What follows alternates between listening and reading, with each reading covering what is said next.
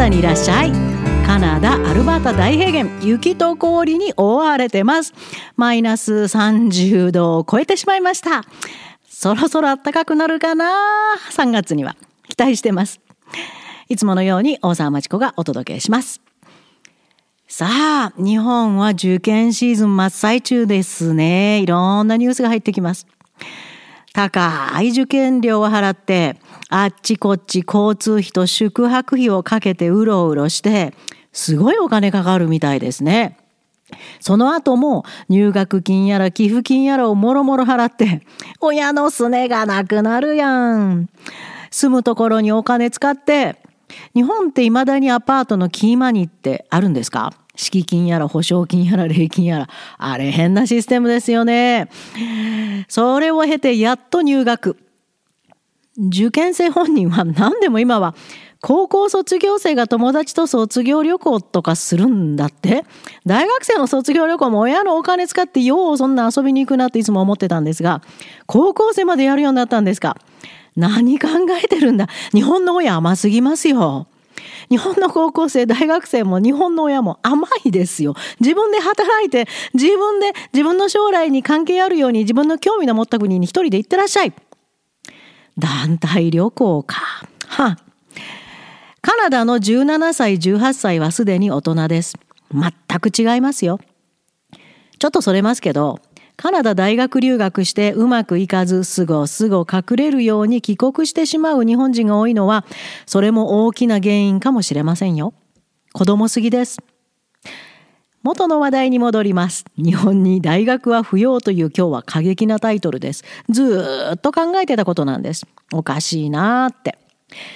日本の教育制度をぐっすり変えて、世界レベルに引き上げて、日本社会経済がこのままずるずる滑り落ちるのを止めるためには、日本の大学をきれいさっぱりなくすことです。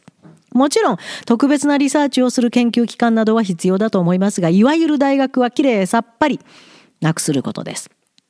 日本には大学はいらないです。社会や経済、そして日本の子供の脳へのプラスが見えません。マイナスの方が大きいと思います。日本には大学は不要。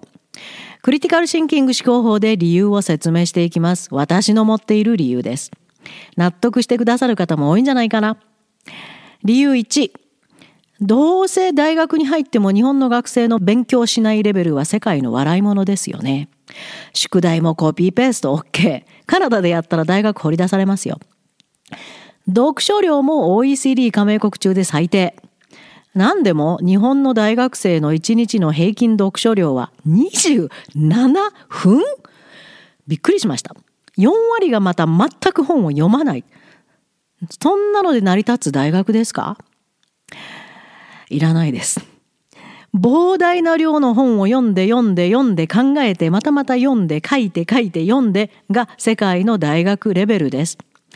本を読まずにどうやって専門の情報を分析する能力なんかつきますか？つきません。そんな日本の大学と同じかななんて全く間違った思い込みでカナダ大学留学するからあっという間にドロップアウトしてしまうんですよ。私が教えた生徒たち随分たくさんいます。その教え子たちはカナダの大学、そして日本の大学へと進学していきます。が、大学に入り1年もすると、これが同じレベルの教育を高校まで指導してきた同じ生徒たちかと思うほど脳の知的能力が変わります。本当の話です。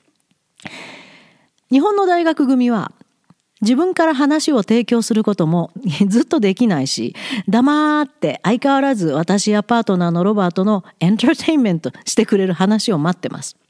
正直疲れます。おいおい、大学の勉強の話はないの？と思います。カナダに留学した組は、話すわ、話すわ。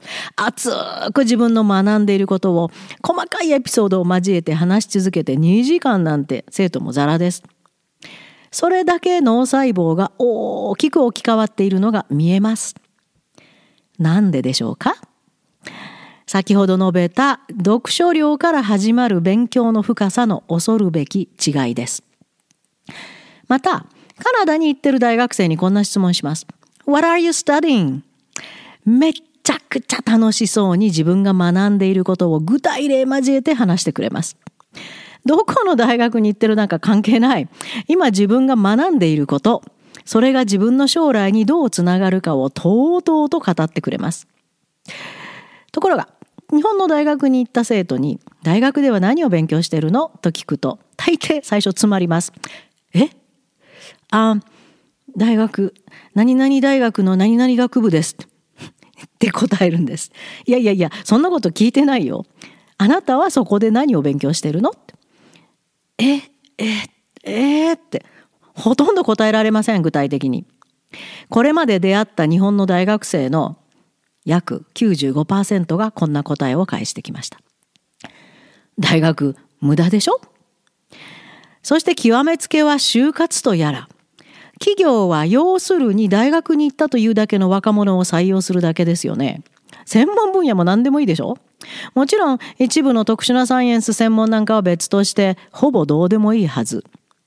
採用してからいわゆるブランクスレイトまるで白紙状態からその採用した若者を訓練する。これが日本の大卒採用だと認識しています。それもまだ変わってないと思います。だから企業は学生が大学で勉強しようがしまいがそんなことより自社で訓練しやすい人材を採用するわけですよね。学生は学生で大学では勉強読書よりバイトやサークル活動ままごとみたいなボランティアや国連ごっこあの、カナダの大学に行きたいんですけどって相談があって、サークル活動を調べて決めたいんですけど、そんな情報がどこにもないんですっていうのを見かけました。あるかそんなもんカナダの大学。サークル活動しに来るんじゃないってば、勉強をしに来ます。その他のことは、もし時間があればやるだけです。だからね、もう企業も大学で勉強した中身全然興味ないみたいですから、だから高卒で終わればいいんですよ。で、そこで企業がすぐに採用して、企業が気合い入れて教育訓練する。これがよほど論理的だと思いませんか？ね？日本には大学はいらないと思います。社会の大きなマイナスですよ、一種。二つ目の理由。そんな意味のない大学の費用を捻出するために日本の親がどれだけ汗を流し教育費に老後資金までつぎ込んでいるそれ日本です。ずっと起こっていることです。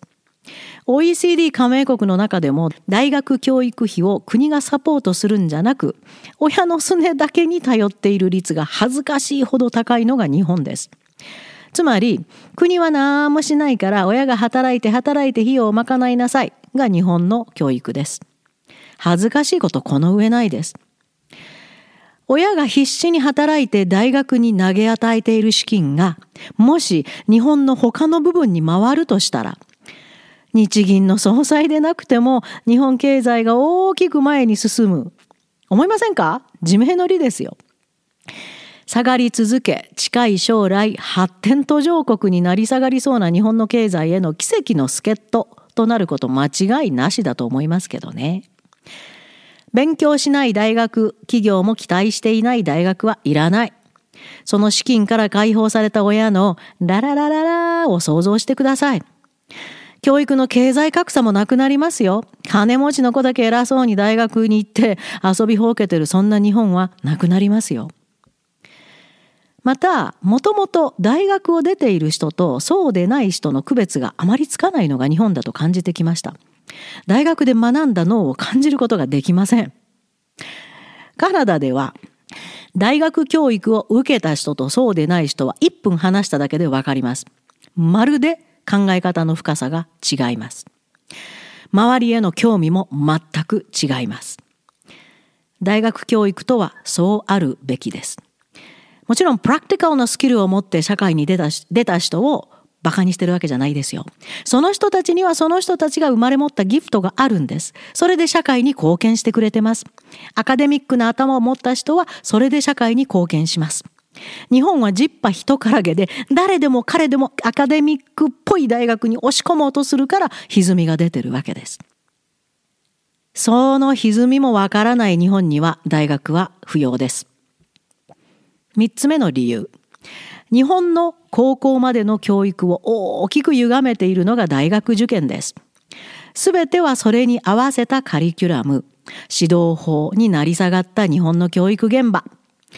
丸暗記主体の大学受験がきれいさっぱり取っ払われたら、丸暗記、事実をそのまま覚える時代遅れの教育がやっと変われると期待してます。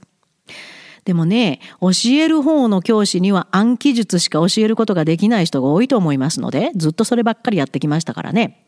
教員がぐっすり入れ替わるまで待たないといけないかもわかりませんが。でも、やっと日本の子供たちが自分で考え、自分で問題を見つけ、自分で解決するためのクリティカル・シンキングに出会う日本になると思いますよ。受験さえ取っ払えば。やっと日本が世界の思考に追いつくことができると思います。